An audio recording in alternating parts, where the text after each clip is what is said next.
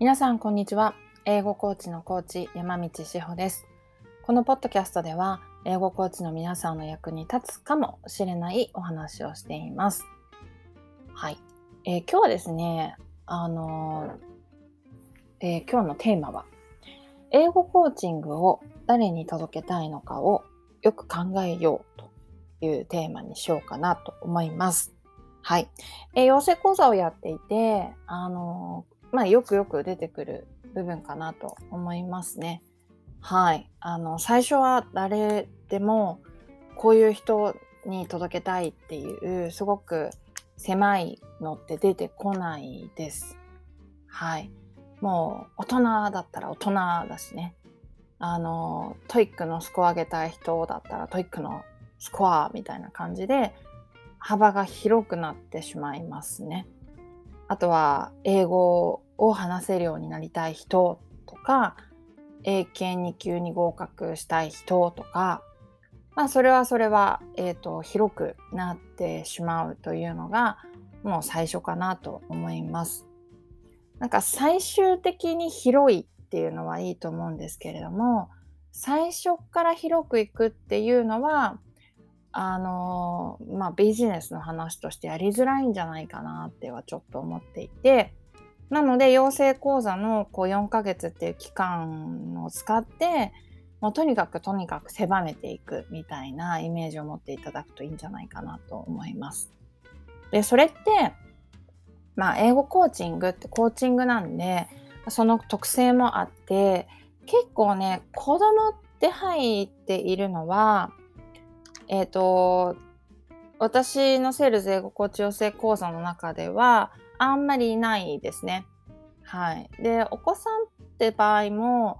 こう中高生で英検とかかなり目標が絞られていて、かつ本人もあのそれに対してかなり乗り気な場合、前向きな場合っていうので、講座を作ったっていう方はいらっしゃるかなと思います。コーチングをそこに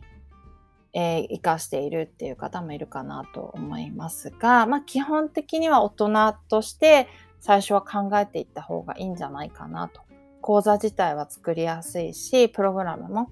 あの考えやすいんじゃないかなと思います。で、あとはね、えっ、ー、と、超初心者もコーチングだけでは結構難しいんですね。超初心者ってなって本当にもうゼロの部分から英語って何かみたいな英語学習とは何かみたいなところから話をするってなるとすごくティーチング教えていくっていう部分が結構あの大きくなっちゃうので進みもすごくゆっくりになりますしね、まあ、その方の勉強に対する意欲にもよるんですけれどもあの英語コーチングだけっていう感じではないかもしれないですね。はい。かなりティーチングの要素が必要になってくると思います。はい。なので、まあ、自分が、その、もうすでにね、英語を教えているっていうキャリアをしっかり持っている場合は、えー、ティーチングをするっていうお客様と、まあ、コーチングをメインにで、時々ティーチングをするっていうお客様と、こうプログラムをね、分けていくっていうのでもいいですし、なんか、あのー、もうちょっとこう、具体的にどういうレベルの、どういう生活スタイルで、なぜ英語力を上げたいと思っている人なのかみたいな。本当にもっともっとですよ。あの、細かいところまでしっかり考えていくっていうのが、大事になってくるんじゃないかなと思います。はい。英語力を上げたいっていう人は多いのでね。でも、まあその人たちにこうぴったり来るような講座を提供できるようになるためには、まず自分が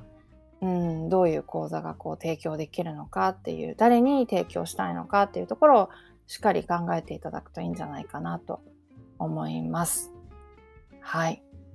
えっ、ー、と、セールス英語コーチ養成講座ではそれをもう最初の1回目、2回目、3回目ぐらいまででかなり深掘りしていきますので、あの皆さん、えー、方向性が見えてくるところなんじゃないのかなとは思うんですけどね。ご自身でもぜひあの考えてみてください。はい。では今日も聞いてくださってありがとうございます。ではでは。